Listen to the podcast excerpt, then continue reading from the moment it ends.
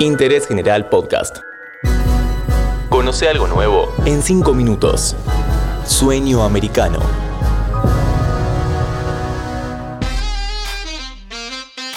Hola, bienvenidos a un nuevo episodio de Interés General. Hoy vamos a conversar sobre la relación de Estados Unidos y México. ¿Cuál es el rol de las Fuerzas Armadas mexicanas en una trama de espionaje revelada por la prensa internacional? ¿Quién es el almirante detrás de la escena? ¿Sabías que si necesitas la atención de casos urgentes en lo contencioso administrativo y tributario de la Ciudad de Buenos Aires, fuera del horario judicial y en los días inhábiles, podés solicitar la intervención de un juez de turno? Llama al 0800 122 Juzgaire, Consejo de la Magistratura de la Ciudad Autónoma de Buenos Aires. En julio del 2021, el matutino The Guardian en Reino Unido reveló el uso del programa de espionaje Pegasus en diversos países del mundo. La investigación expuso a México como un escenario primordial de las operaciones de la empresa dueña del programa, NSO Group, firma de origen israelí, pero controlada por un fondo de inversión con sede en Londres. The Guardian retomó un escándalo que explotó la administración de Enrique Peña Nieto, cuando se conoció que a través del malware Pegasus se espiaba a opositores y periodistas de tono crítico con el entonces gobierno del PRI. El caso le generó un fuerte repudio a un gobierno que estaba en su fase final y el presidente Peña Nieto solo atinó a decir de modo críptico que a él también lo espiaban. Era junio del 2017.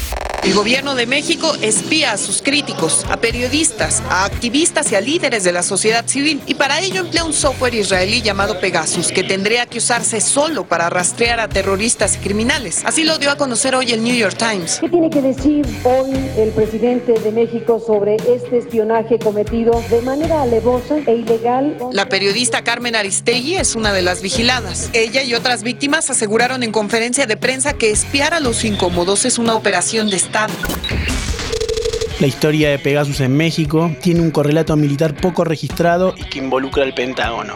En la administración de Peña Nieto se adquirieron por 32 millones de dólares diversas licencias del malware. Así fue utilizado por la Fiscalía General de la República, por el CISEN, la Agencia de Inteligencia Federal, y por la Secretaría de la Marina. Cuando estalló el caso, Rápidamente la oposición organizó una comisión en el Congreso para que los funcionarios implicados dieran cuenta de cómo se había utilizado Pegasus en México. Pero el alto mando militar ni siquiera fue convocado a esas audiencias secretas. A último minuto, los senadores del PRI y del PAN impidieron esa interpelación. El análisis que por esos días circuló en el Congreso es que los coordinadores parlamentarios del PRI operaron para que los militares no acudieran, para evitar tensiones con el gobierno de Peña Nieto, que venía enfrentando a los generales por una ley de seguridad interior que estos pretendían, pero que Peña Nieto no estaba seguro de impulsar. Esas leyes expandían el rango de acción de los militares en, asuntos, domésticos. Serían promulgadas en diciembre del 2017. Pegasus fue adquirido por el almirante Vidal Soberón, de fuerte cercanía con el Pentágono y especialmente con Jim Mattis, un marín general de cuatro estrellas y primer secretario de la defensa de Donald Trump. El argumento que recibieron los generales mexicanos de sus pares estadounidenses era que era muy útil para la persecución del narcotráfico y que gracias a este programa Estados Unidos pudo dar con Joaquín El Chapo Guzmán en enero del 2016 en Sinaloa. Con estos argumentos, Soberón justificó la adquisición. Este almirante, condecorado por el Pentágono, es un militar de buenas relaciones con la clase política y empresarial de México, al punto que en ciertas reuniones con hombres de negocios se le propuso que explorara la posibilidad de una carrera política, algo que nunca se concretó. Soberón, a su vez, tenía una amistad con el general Salvador Cienfuegos, el secretario de la Defensa de la administración de Peña Nieto. Fue arrestado en Los Ángeles en octubre del 2020. La DEA lo acusaba de presuntos nexos con el narcotráfico. Cuando le ofrecieron su llamada reglamentaria a la primera persona que contactó fue a Soberón.